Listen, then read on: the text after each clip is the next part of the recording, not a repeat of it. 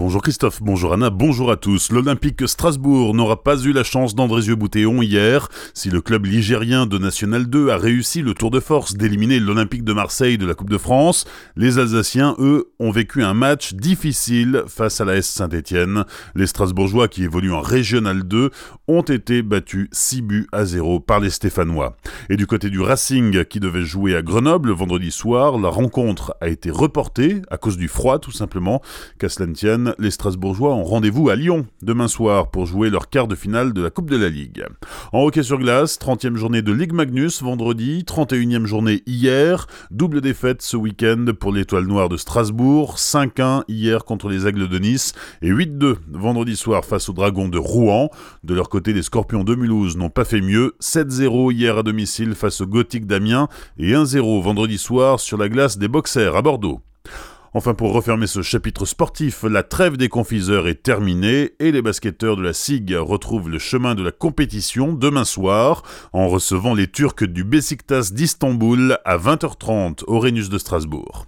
Dans le reste de l'actualité, l'épisode 8 de la mobilisation des Gilets jaunes ce week-end. Le mouvement a repris son souffle après les fêtes de fin d'année et la mobilisation était plus importante que le week-end dernier par exemple. À Colmar, ils étaient entre 1500 et 2000 à défiler dans le centre ville samedi après-midi, appelant à la démission d'Emmanuel Macron.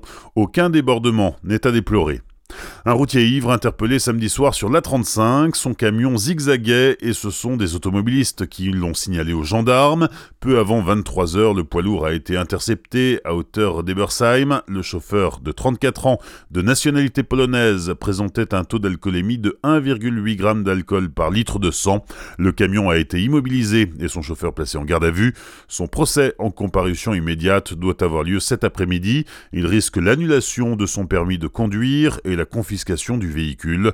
Il pourrait aussi être condamné à une peine allant jusqu'à deux ans de prison et 4500 euros d'amende.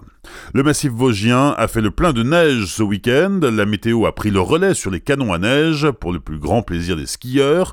Une dizaine de stations du massif ont déjà ouvert quelques-unes de leurs pistes. 14% des pistes étaient ouvertes hier.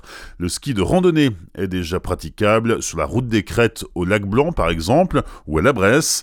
Pour rester informé sur les conditions d'enneigement du massif vosgien, rendez-vous sur la page Facebook Ski Neige Vosges. Le maire de Colmar, Gilbert Meyer, prépare déjà les municipales de 2020. Selon les DNA, il a fait réaliser il y a quelques semaines un sondage qui porte notamment sur son bilan. Selon Gilbert Meyer, l'occurrence très satisfait de l'action municipale progresse de 7 points par rapport au sondage de 2013 et la satisfaction concernant la circulation et le stationnement passerait de 37 à 47%. Notez aussi que le maire de Colmar bénéficie d'une notoriété spontanée de 95%.